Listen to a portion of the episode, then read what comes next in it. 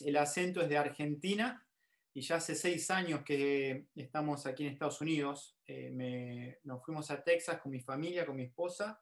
Hace cuatro años terminé la maestría, cuando terminé mis estudios en el seminario, eh, sentimos que Dios nos estaba llamando a un lugar que ni habíamos considerado, pero nuestra oración era, Dios, guíanos de alguna manera, si hay algo que no vemos, te pido que lo muestres. Y nos mostró algo que no veíamos, algo como el Reino Unido. Y por medio de una conversación me, me dijeron, creemos que sos una persona que habla inglés, español, y que tuviste un poquito allá, un poquito acá, y la zona de Londres y el sur de Inglaterra es una ensalada de fruta de cultura visitamos y nos sentimos como nuestra iglesia en Buenos Aires, muy a gusto con las costumbres, con la tradición, y yo le digo, pero mira, yo soy un argentino con acento americano. Me dijeron, perfecto. Así que dije, bueno, y aceptamos eh, el compromiso, comencé con mis estudios eh, en el doctorado y cuando estábamos en el proceso de prepararnos para las visas, hay algo que en el 2020 nos pasó a todos, pandemia. Modo pandemia fue que para algunos nos ha cambiado y nos ha traído varios planes y yo no soy la excepción. Tendría que haber hecho seis viajes eh, y no he hecho ninguno. Yo hoy tendría nuestros planes y nuestro gran plan era estar eh, en el noroeste de Londres, a las afueras de Londres, y hoy estoy en la ciudad de Tampa, en Florida, y por la gracia de Dios dijimos, bueno, si Dios no abrió eso es que tiene otra cosa, y en el momento estamos eh, sirviendo eh, aquí en la iglesia Mission Hill. Así que estamos, como se dice en inglés, en stand-by, a la espera de que cuando se abre la puerta, y también el nuevo sistema de inmigración que se inauguró hace un mes, lo permita, por la gracia de Dios estaremos dando el paso. Mientras tanto, no perdiendo el tiempo, tratando de aprovecharlo. Ah, y estoy en una iglesia que realmente estoy parado en la oficina de la iglesia, el templo está detrás, me fui. Hace 10 años atrás tenía 800 personas un domingo en la mañana. El primer domingo, 10 años atrás, 800 personas. Eh, para hacerla corta, como me contactaron, ¿por qué? Por mis estudios y el programa que estoy haciendo, me dijeron, ¿estarías dispuestos a venirnos a ayudarnos por... Era un tiempito y ahora estoy ya hace casi dos años. Llegamos y eran 50 personas, no había 800, había 50. Dejamos a nuestro hijo Mateo, era el único niño en la sala de cuidado.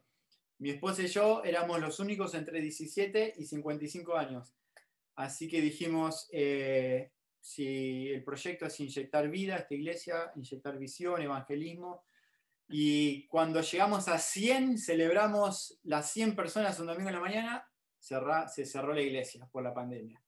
Así que como ustedes hemos aprendido a manejarnos por Zoom, mi grupo de domingo en la mañana tengo tres eh, presenciales y como cinco en Zoom, que todavía nos animan a venir. Entonces, hemos abierto las puertas, pero estamos en ese proceso de la experiencia de que Dios traiga a la vida una iglesia que se estaba muriendo, realmente se estaba muriendo en forma espiritual y en forma literal, porque este último año 10 personas han fallecido y cuando no hay vida nueva en la iglesia, eso es lo que pasa.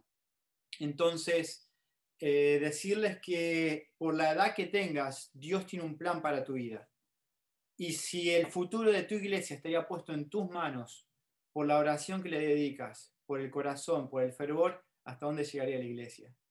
y, decirles que en forma literal, en, las manos y en las espaldas de mi esposa está el futuro de esta iglesia, porque le estamos dando eh, con todo, como se dice en Argentina, y deseando que Dios haga su obra. Así que en obediencia, en esfuerzo, tratando de hacerlo mejor y pidiendo a Dios que bendiga con fruto. Voy a quitar mi cámara un segundo porque ahí tengo, cambié mi foto de, de perfil para que le quiero presentar a ver si se ve ahí mi esposa Evelyn, ella es de Santa Fe, Argentina, viene de un pueblito muy pequeño, 2.000 personas en el medio del campo, donde todos no se conocen, sino se reconocen entre todos. Mateo, esa foto tiene eh, cuatro, fue hace unos meses atrás y hace menos de dos semanas cumplió cinco años.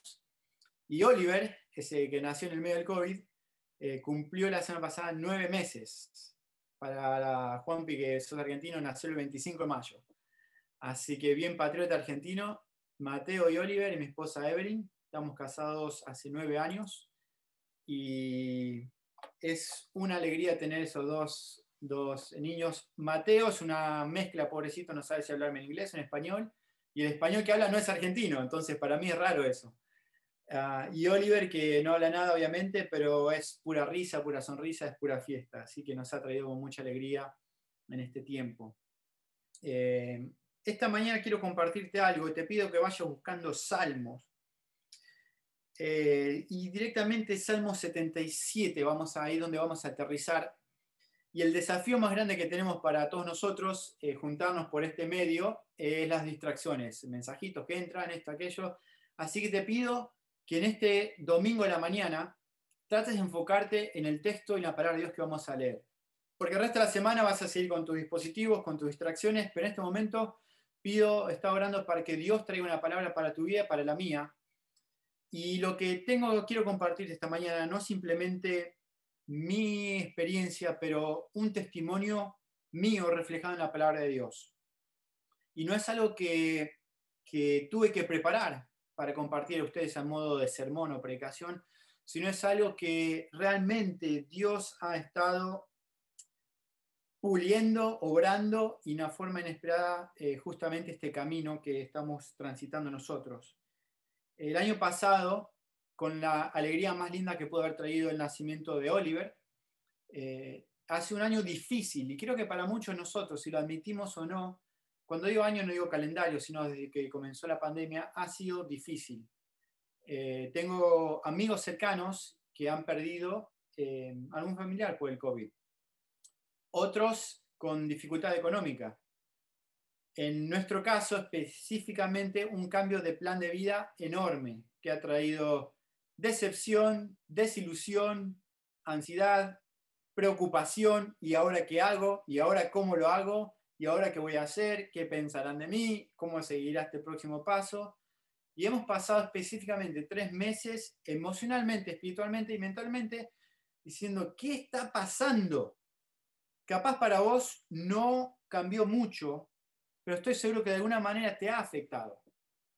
Eh, no puedo verlos a todos, pero estoy, veo que algunos son jóvenes, me imagino que algunos no tan jóvenes, pero sea que hayas pasado experiencias que te han traído una aflicción o dolor o ansiedad y hasta lágrimas, eh, espero que este mensaje sea especialmente para vos.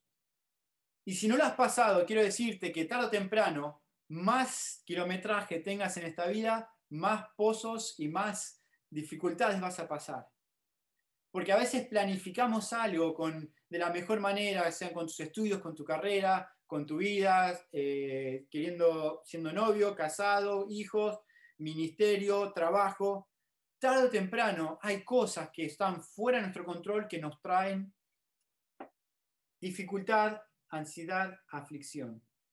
Así que lo que me ha hecho esto aferrarme a los salmos, y he leído casi un salmo por día, lentamente, lentamente, y vez tras vez la diferencia de los salmos a otros textos bíblicos, es como que el salmo es como que empieza a batir y a ver algo dentro del alma del hombre, que sí la palabra de Dios a través de sus historias y los mandamientos del Nuevo Testamento nos enseñan, pero los salmos hay algo que Dios utiliza es como que te lee los pensamientos, es como que te llega el corazón, es como con una radiografía reflejada tu vida al leer esto. Así que quiero leerles el Salmo 77. Y Salmo 77 se encuentra casi justo en el medio de los capítulos que nosotros entendemos. Son 150 capítulos. Obviamente cuando se escribieron los salmos no eran por capítulos, eran por papiros, por rollos. Entonces era una manera de hacerle categoría. Y son cinco libros que están divididos en esto de los salmos. Justamente nos vamos a enfocar en el tercer libro, que es el enfoque del capítulo 73 al 89. Es el tercer libro de los salmos. Y los salmos era este cántico, esta canción, esta alabanza a Dios. Pero hay diferentes salmos que comunican diferentes mensajes. Hay salmos de alabanza, hay salmos de lamento, hay salmos de lenguaje de realeza, hay salmos de sabiduría, hay salmos impecatorios, que son los salmos pidiendo que Dios destruya el enemigo y que puedas tener victoria. Hay salmos de históricos, hay salmos de gracia. Y esa es la belleza de los salmos. Que vos lo vas leyendo y te va analizando diferentes ángulos. Y la razón que quiero venir a este salmo es por lo siguiente. Porque yo tengo un pequeño, un enanito de 5 años que está en mi casa, se llama Mateo, y estamos haciendo las historias bíblicas con él. Y cuando uno es nuevo en la fe, cuando es niño o eres un cristiano nuevo, comienzas a leer historias de la Biblia que te asombran, que decís, no puede ser que pasó eso. Y para los niños es el arca de Noé, es Moisés, es el arbusto con la zarza ardiente, Daniel en el foso de leones, es Sansón empujando. Son esas historias bíblicas que nos asombran, decís, wow, qué, de fábula parece, es increíble. Pero para vos y yo que caminamos en la fe, que abrimos nuestra Biblia y ya sabemos que hay un arca que se construye y que se salvan, que ya sabemos que se abren las aguas y el pueblo camina por el mar, si ya sabemos que cuando Daniel lo tira en el foso de los leones, al próximo día va a estar vivo, ¿qué factor sorpresa puede haber algo que nos puede hablar a nosotros Dios? Y al entrar por los salmos, entramos de un ángulo diferente a esas mismas historias. Y especialmente las del Antiguo Testamento, es este clamor que dice así, Salmo 77, yo eh, estoy leyendo la Reina Valera 1960, a veces leo la nueva traducción viviente, que dice así, con mi voz clamé a Dios, a Dios clamé, y Él me escuchará. El Señor busque en el día de mi angustia, al Señor busqué en el día de mi angustia. Alzaba Él mis manos de noche sin descanso. Mi alma rehusaba consuelo. Me acordaba de Dios y me conmovía me quejaba y desmayaba mi espíritu. Voy a parar ahí porque la, siguiente palabra en el texto bíblico es Sela. Sela, es esa palabra en hebreo que es una pausa, es esa palabra que hace un, intervalo. ¿Por qué? Porque como recién teníamos canciones, uno repite, hay estrofas, hay coros, y tienes que recordar que los salmos eran cantables. Los salmos tenían rimas, contaban una historia. Era un testimonio que al ser repetitivo repetitivo, uno podía recordar la historia. Y lo que es interesante de este salmo es que quiero que veamos, va a ser el cuatro cela, y quiero que respetemos esas cuatro pausas. Hoy no lo vamos a cantar, por lo menos yo no lo voy a cantar, pero vamos a tener esas cuatro pausas y eran una pausa para meditar también lo que se estaba cantando. Entonces vas a ver que hay cela en el versículo 3, en el versículo 9, en el versículo 15. Y esas tres pausas en las que quiero que nos enfoquemos. Porque este tipo de salmo comienza con un testimonio, con una canción. Para nosotros la leemos y tiene palabras. En el texto hebreo tenía rima. Por ejemplo, cuando yo estaba en Argentina, estaba a cargo de un programa para estudiantes eh, de habla inglesa y había diferentes em, trabalenguas, como decimos, que hablan más de un idioma, y tenés que agarrarle la vuelta. Y se le decían, por ejemplo, que rápido corren las ruedas del ferrocarril. Tiene una rima con la R. O hay otra que es los tres tristes tigres comen trigo nutrial, para practicar a destrabar esa. Entonces hay una rima. En el hebreo, en el texto hebreo, en estas canciones, eran fáciles de cantar y recordar, porque tenían una rima de ida y de vuelta en cada renglón, y eran repetitivas repetitivas. Y el testimonio de hoy, que quiero que veamos en este primer segmento, es justamente el clamor, porque dice, con mi voz clamé a Dios. A Dios clamé y Él me escuchará. Ese es el enfoque de, este primer, eh, de esta primera parte de Salmo 77, el clamor. Y los tres tiempos, las tres acciones de este clamor, de esta oración, de este, este llanto a Dios, es esto. Versículo 1, clamé, busqué. Y el tercero era, dice que en el medio de la noche se alzaba mis manos en oración. Es la oración. Clamé, busqué y tuve oración. No, era una, no es una oración en un pedido de que Dios dame algo, sino que dice que clama a Dios y el versículo 2 dice, mi alma rehusaba consuelo. Me acordaba de Dios y me conmovía, me quejaba y desmayaba mi espíritu. Yo no sé qué has pasado en la última semana, el último mes, pero esta, esta es el síntoma de estos salmos de alabanza. Es el síntoma que comienza con un testimonio personal, a veces la grupal, a veces la nación, pero con un testimonio diciendo, mirá el estado donde estoy. Fíjate mi condición, Y es casi hasta depresivo ver esto porque ves a alguien que clama, alguien que busca, alguien que ora. ¿Y en qué busca? En el medio, versículo 2, en el medio de la angustia. Es ese clamor de ayuda que estoy pasando un momento difícil. Es ese clamor diciendo, Dios, en el medio de mi noche busco consuelo.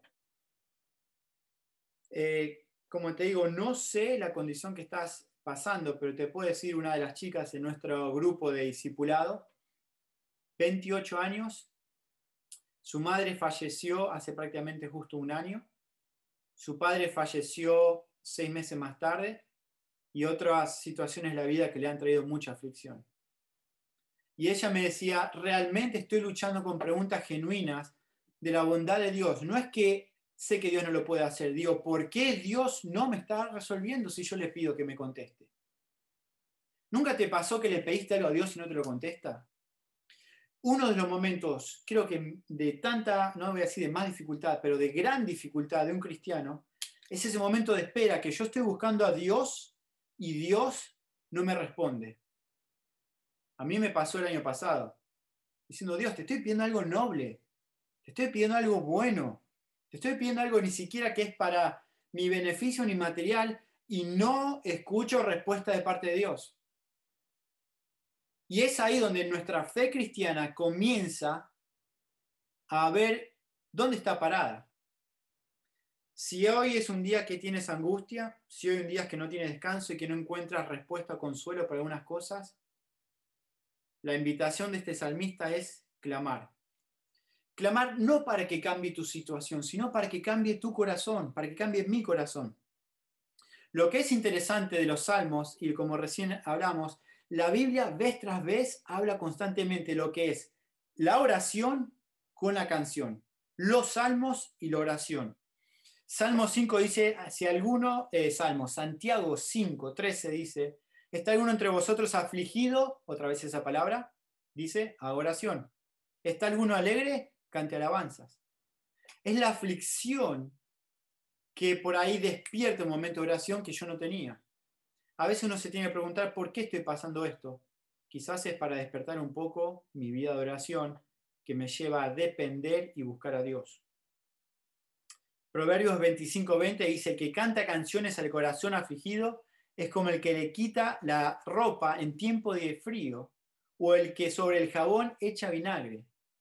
Esas canciones que uno repite en momentos de aflicción tienen un efecto totalmente diferente. Pero no nos tenemos que sorprender que hay momentos de aflicción que estamos pasando, porque las palabras de Jesús dice, estas cosas os he hablado para que en mí tengáis paz en el mundo tendréis aflicción, pero confiad, yo he vencido al mundo. Y nosotros estamos pasando por un momento también de dificultad, de aflicción genuina, de dolor, de pocas ganas de abrir mi Biblia, de pocas ganas de ir a una iglesia, de pocas ganas que... Y cuando iba a la iglesia me decían, nosotros vivimos en victoria, dale para adelante, nosotros tenemos la victoria en Jesús. Y yo me sentía como que el partido lo iba perdiendo 5 a 0 y no me sentía ni victorioso. Y hablamos de victoria en Jesús y vos decís, yo siento cero victoria. ¿Qué está pasando en todo esto? Ese es el espíritu de este salmo. Comienza diciendo, a Dios clamé en angustia. Yo me acordaba de Dios y me conmovía porque Dios no está respondiendo. El segundo movimiento es este. Versículo 4, no me dejes, no me dejabas pegar los ojos. Estaba yo quebrantado y no hablaba. Consideraba los días desde el principio, los años de los siglos. Me acordaba de mis cánticos, otra vez esa, esa parte de canción, de noche. Meditaba en mi corazón y mi espíritu inquiría. Yo me preguntaba estas cosas, está diciendo. ¿Desechará el Señor para siempre y no volverá más a hacernos propicio? ¿Ha cesado para siempre su misericordia? ¿Se ha acabado perpetuamente su promesa? ¿Ha olvidado Dios el tener misericordia? ¿Ha encerrado con ira sus piedades?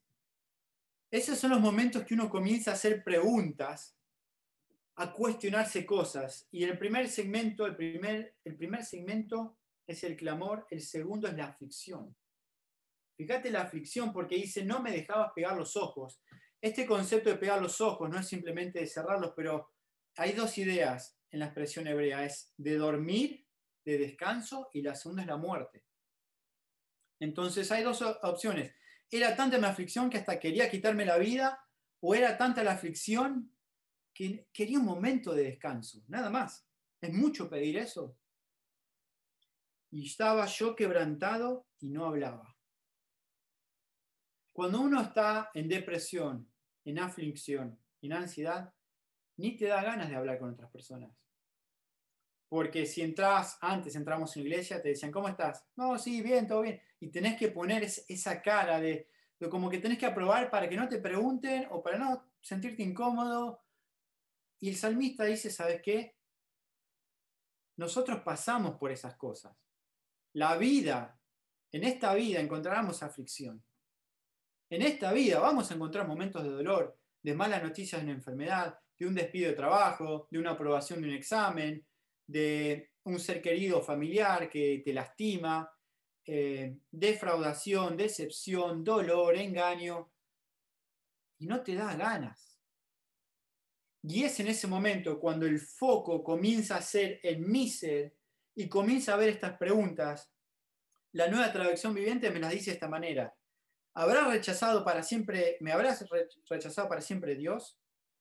¿Nunca más me volverá a ser bondadoso? ¿Se ha ido para siempre su amor inagotable? Esa es la misericordia de Dios. ¿Me abandonó la misericordia de Dios? En otras palabras, en Argentina y creo que en Panamá también dicen, ¿qué está pasando?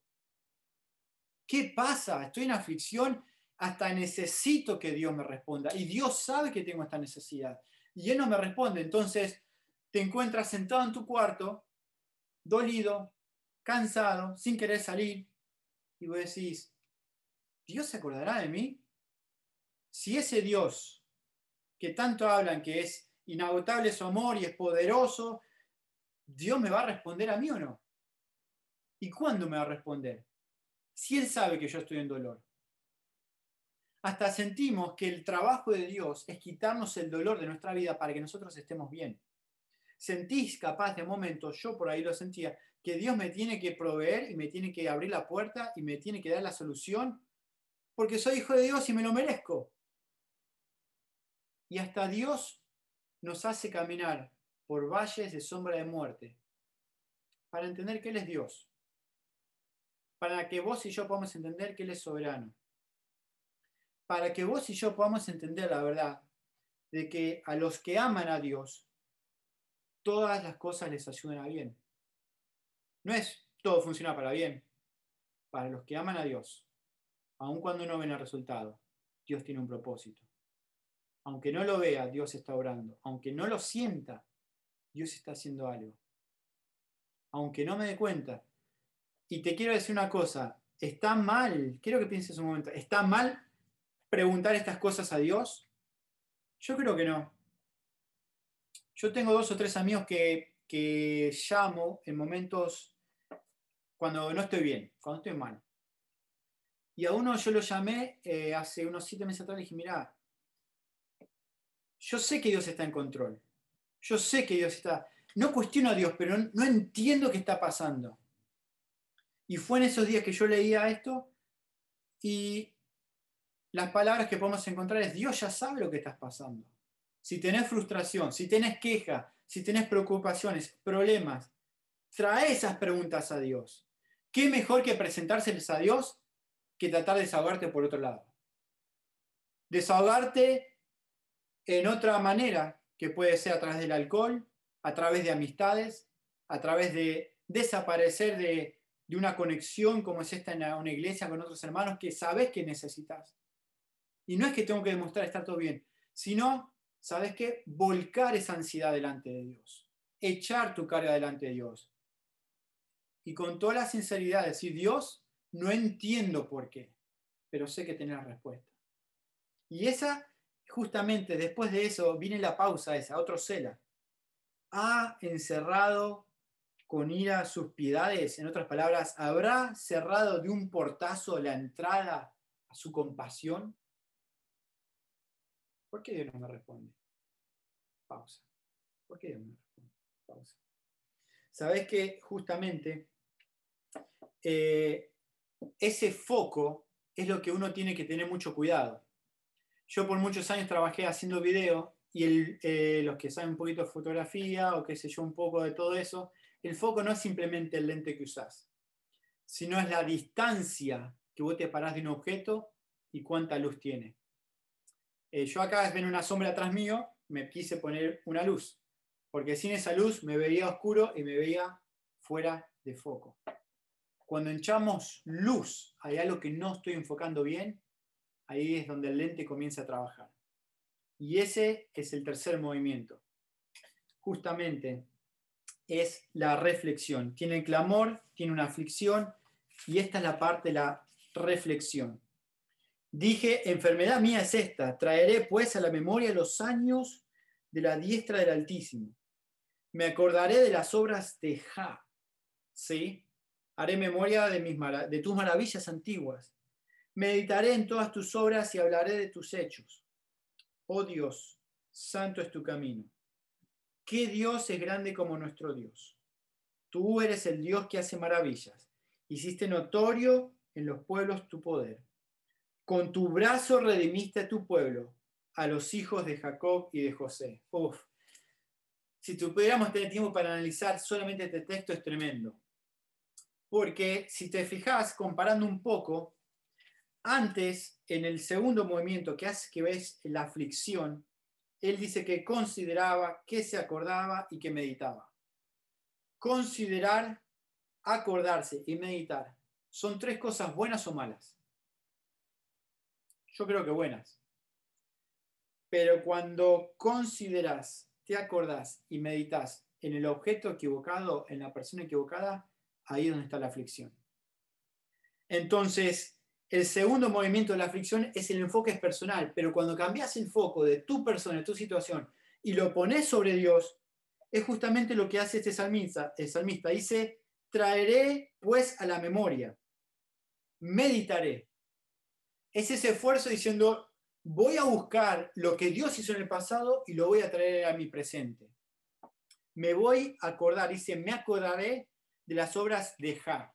Quiero decirte que esa Ja es el nombre para el nombre que Dios utilizaba en el pacto, especialmente en Éxodo capítulo 15, cuando cantaban a él y le decían, este es Ja. Por ejemplo, como recién dije, y en cierta manera le dije medio a propósito, cuando me refiero a Juanpi, es una manera de hablarle como amigo. Pero si yo le hablo como Juan Pablo, ya es algo un poco más distante. Si yo le digo el señor Mul, es algo más oficial y más eh, protocolar, de respeto. Hay ciertas maneras que uno habla con uno con otro. Al llamar el nombre de Ja es el Dios de pacto. Es ese Dios que hizo una promesa. ¿Qué promesa? De liberarlos. Porque este es el cántico, es el testimonio de que ellos eran esclavos en Egipto, en depresión. Dios no respondía, Dios estamos acá. Y ahora, pará, pará, pará, vamos a acordarnos de que Dios es poderoso, vamos a testificar que Dios sí responde, vamos a traer a memoria esos años, esos años que todos hablaban de un Dios grande, vamos a traerlo a nuestro presente. ¿Y cómo es ese, ese momento? Es cuando comenzás a comparar a Dios con tu circunstancia o con cualquier otro Dios o adicción o ídolo que tenés en tu vida que no se compara porque eso no te puede sacar esa situación. Y esa es justamente la reflexión, versículo 14. Tú eres el Dios que hace maravillas. Hiciste notoria a todos los pueblos tu poder. Y fíjate esto, con tu brazo redimiste tu pueblo, a los hijos de Jacob y José. Cuando habla de Jacob, es la generación y todas esas personas que vivieron antes de Egipto y terminaron esclavos. La generación de José son toda esa generación que surgió de Egipto y que vieron el testimonio poderoso de liberación. Así que es antes de la aflicción, después de la aflicción, es ese grupo de personas que van a declarar que Dios nos está liberando. Sabes que si vos no traes a la memoria esos pensamientos, nadie lo va a hacer por vos. Con mi esposa comenzamos un pequeño ejercicio que lo comenzamos justamente por nuestro hijo Mateo. Mateo, en casa hablamos eh, castellano, español, con acento argentino en lo posible, eh, y lo mandamos en la escuelita. Entonces, este chiquito va a una escuela, juega en inglés todo el día, llega a casa y viene con el chip en inglés y tratamos de sacárselo. Y queremos que él pueda conversar en inglés, todos sus amiguitos jueguen en inglés. Y así que comenzamos un pequeño ejercicio para él, pero nos hizo bien a nosotros. Así que leíamos eh, un cuento bíblico, leíamos y le decíamos, bueno Mateo, ¿por qué le querés dar gracias hoy a Dios? Para que él pueda pensar un poquito qué hizo ese día y lo tenía que responder en español. Y a veces él respondía, bueno, con 3, 4 años, 4 años, eh, por jugar, comida, pizza, película. Ok. Nosotros más o menos captamos la idea. Pero un día me mira y dice, vos papi, ¿por qué querés darle gracias a Dios? A Dios? Ah, desgraciado, mirá, me, dio vuelta la, la, pregunta. Y bueno, eh, yo quiero darle gracias a Dios eh, por la salud, Mateo. Y mira a mi esposa, y mami, ¿por qué le querés dar gracias a Dios? Y queremos dar gracias a Dios porque tenemos eh, amigos con que compartir hoy. Y, no, y te digo que fue un ejercicio que realmente empezamos todos los días de conversación, pero nos hizo reflexionar de lo que Dios hace con vos, cosas simples cada día. Porque a veces tenemos la tendencia que el Dios de poder es ese Dios poderoso que simplemente responde, tira los muros de Jericó, y vos mirás a la derecha y a la izquierda y decís, a mí no se me cayó ningún muro. Y te levantás, tenés que ir a trabajar, tenés que hacer tus estudios universitarios, y no hay nada especial ese día. Pero es de esa manera que con las cosas pequeñas la vida, Dios muestra su fidelidad y su amor para con vos a través de un amigo, a través de una canción, a través de un texto bíblico, a través de una comida, cuando los recursos son limitados. Y enfocándote en las cosas pequeñas, si es necesario, trae a tu mente, trae a tu mente las cosas pasadas que Dios obró. Simplemente como mención, quiero decirte que la parte de los pensamientos es algo tan importante en la vida cristiana está algo tan importante. Eh, no, eh, por ahí la Biblia nos dice que llevemos cautivo todos nuestros pensamientos a obediencia de Cristo. Es por algo que quiero que entiendas que en Génesis capítulo 3, en el, versículo 1 y 2, es que la serpiente dice que era astuta y que se le acercó a, a Eva, le plantó una duda con una pregunta en la mente. Y el versículo 5 y 6 es cuando dice que Eva ahí vio que el fruto era agradable pero ella no lo vio porque ahí implantó un pensamiento que no era de acuerdo a Dios. Y mucho de nuestro accionar en nuestra vida cristiana es de acuerdo a nuestros pensamientos y cómo vemos a Dios.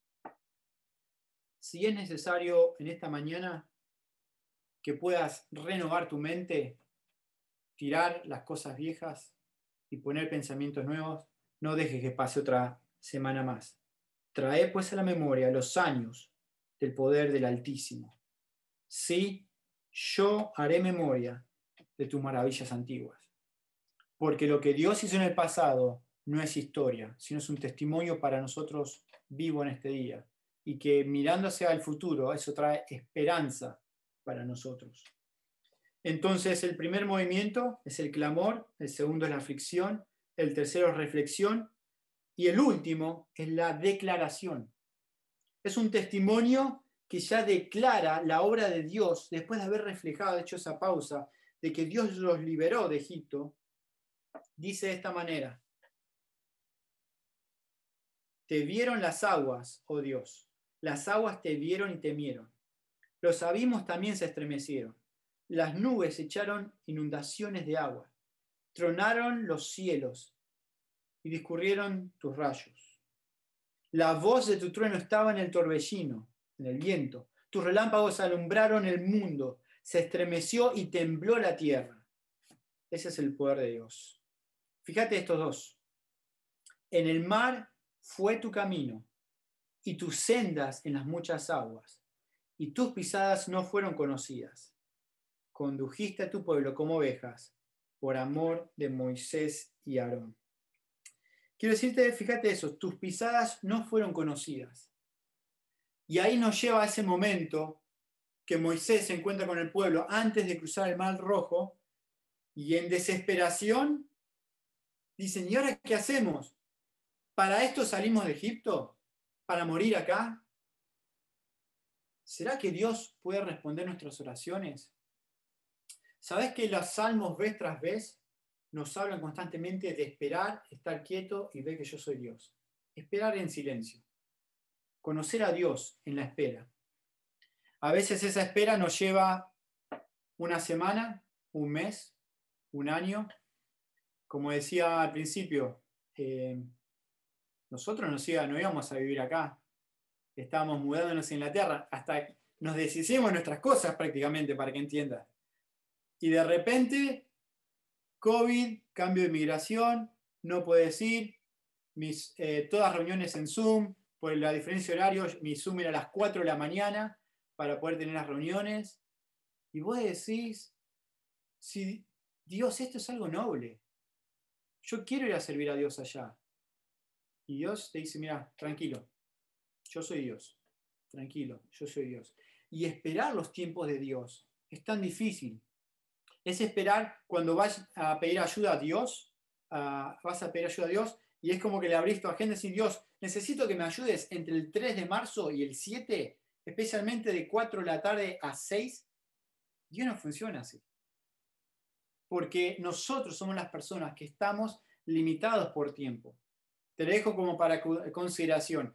En el texto hebreo especialmente hay una expresión que es tremenda. Te lo dejo como una duda para que después lo investigues si querés o no. La Biblia habla que tal persona vivió 700 años, 500 años, fueron 40 años en el desierto. Habla de años. Pero cuando habla en relación a la, a la vida del ser humano, el tiempo no es años el texto bíblico habla de días. Días. Un día, de sol a sol. Y Dios, que está lejos y ausente, no limitado por el tiempo, ni un reloj, ni el día, Él ve la eternidad. Él nos ve de arriba como una maqueta y uno se desespera acá porque Dios no me responde y Él no sabe, no sabes que Dios tiene algo para vos del otro lado. Y aunque sea un valle de sombra de muerte, un valle de aflicción, Dios tiene tu propósito para que si lo haces en obediencia, en dependencia de Dios, vas a terminar declarando esto, que Dios, tú me llevaste por un camino que ninguna otra persona podía llevar. Y tal vez que ninguna otra persona va a pasar por ese mismo camino. Pero es Dios. Fíjate esto, que en, en un momento comienza diciendo en el versículo 9, ¿has olvidado Dios el tener misericordia? ¿Dios te olvidaste? Y es cuando llegamos a Lamentaciones capítulo 3 que dice, por la misericordia de Jehová no hemos sido consumidos, porque nunca decayeron sus misericordias. Nuevas son cada mañana. Grande es tu fidelidad. Esa es la expresión y la idea de que nuestra vida es día a día y la misericordia es cada mañana. Y Dios te da la energía para hoy, no para toda la semana. Te la da para hoy, para esta mañana. Y vos decís, pero yo necesito, bueno, mañana a la mañana te dará energías para mañana. No somos como un, auto que necesita combustible, que necesitamos, bueno, lleno el tanque y aguanto una semana. Es cada mañana. Cada mañana. A modo de terminar, vos decís, ¿cómo pongo todo esto junto? ¿Cómo hago para cerrar esta idea? Porque hablar de los salmos es muy poético, es muy hablar de Dios y mis sensaciones, mis emociones. Y el Dios que, que, que capaz estás pensando, mi Dios, es un Dios que yo le cumplo y siento que es muchas reglas y siento que es simplemente cumplir, cumplir y tratar de ponerle onda a la vida cristiana hasta de algún momento decir, bueno, eh, Dios hizo algo. Pero la vida cristiana, quiero decirte, que está llena de desiertos, está momentos de lágrimas y momentos que son increíbles porque no podés creer que Dios te permite vivir eso. Porque no podés creer que Dios te respondió eso de una manera increíble e insólita. Esa es la vida cristiana. Cuando estás en ese momento que tenés que tomar una decisión, que estás esperando de Dios, quizás no te vas a acordar el Salmo 77. Quizás no te vas a acordar de los cuatro momentos que yo tengo que clamar, tengo que ver mi aflicción, que tengo que pasar por reflexión y llegar a una conclusión. No vas a acordarte de eso. Pero a manera de conclusión y aplicación, quiero que abras Éxodo capítulo 14 Éxodo 14 y tres frases de qué es lo que yo tengo que hacer en esos momentos. Porque el Salmo 77 es una canción que trae a la memoria lo que Dios hizo. Entonces, Éxodo 14, vamos a ese momento, ¿qué es lo que hizo Dios? Ese momento que el pueblo estaba delante del, del Mar Rojo, ese momento que venía el enemigo, ese momento que miran al cielo y que dicen, ¿por qué Dios no nos, nos sacó? Prefería estar en Egipto comiendo los pepinos y los tomates, hablan de esa expresión. Y quizás hoy vos decís, ¿sabes qué? Yo esperaría el tiempo de Dios, pero no tengo tiempo para esperar. Porque se me acerca tal fecha de decisión, se me acerca tal momento, se me acerca otra cosa. Yo te decía, estaba haciendo un trámite legal y se me acerca, estaba tres semanas, dos semanas, una semana, estaba un día. Yo decía, bueno, Dios, estoy viendo hace tres semanas que me responda esto y no, no pasa nada, va, voy a quedar ilegal y me tengo, y tengo, se ve todo el proyecto del ministerio de nuestra vida. Y cuando viene el enemigo, el versículo 13 dice, y Moisés dijo al pueblo, no temas, está firme y ve la salvación que Jehová hará con vosotros. Porque los egipcios que hoy habéis visto, nunca más para siempre lo verás. Versículo 14, estas tres cosas. Lo primero que quiero que entiendas es, Jehová peleará por vosotros. Ese es el Dios que vos y yo tenemos. Ante la preocupación, Jehová pelea por vos. Ante el miedo, Jehová pelea por vos. Ante la incertidumbre, Jehová pelea por vos. Ante la falta de provisión, Jehová pelea por Dios. Ante la muerte de un ser querido, Jehová pelea está con vos. Ante las decisiones de la vida, me mudo, compro este carro, tomo este trabajo, Jehová pelea por vos. Ante las pequeñas y grandes cosas, Jehová está con vos. Pero no veo que se está resolviendo, pero Jehová está con vos y mientras esté con vos, no, si yo no tenemos nada que temer. Segundo, vosotros estaréis tranquilos. Como decimos en Argentina, tranqui, tranqui, tranquilo. Y pero, tranquilo. Pero no tengo cómo hacer, tranquilo. Pero, tranquilo. Dios está con vos. Y cómo lo manifiesta Dios es diferente. A veces a través de un hermano, a veces a través de un líder de una iglesia, a veces a través de diferentes maneras. Tranquilo. A veces necesitamos orar con alguien, llamar y orar con alguien. Sí, pero es esa paz, es esa tranquilidad, es ese shalom, paz, paz, tranquilo. Y tercero, bueno, está bien, Jehová pelea por mí, eh, estoy tranquilo, o voy a estar tranquilo, ahora no lo estoy, pero sé que voy a estar tranquilo porque Dios tiene las cosas en control.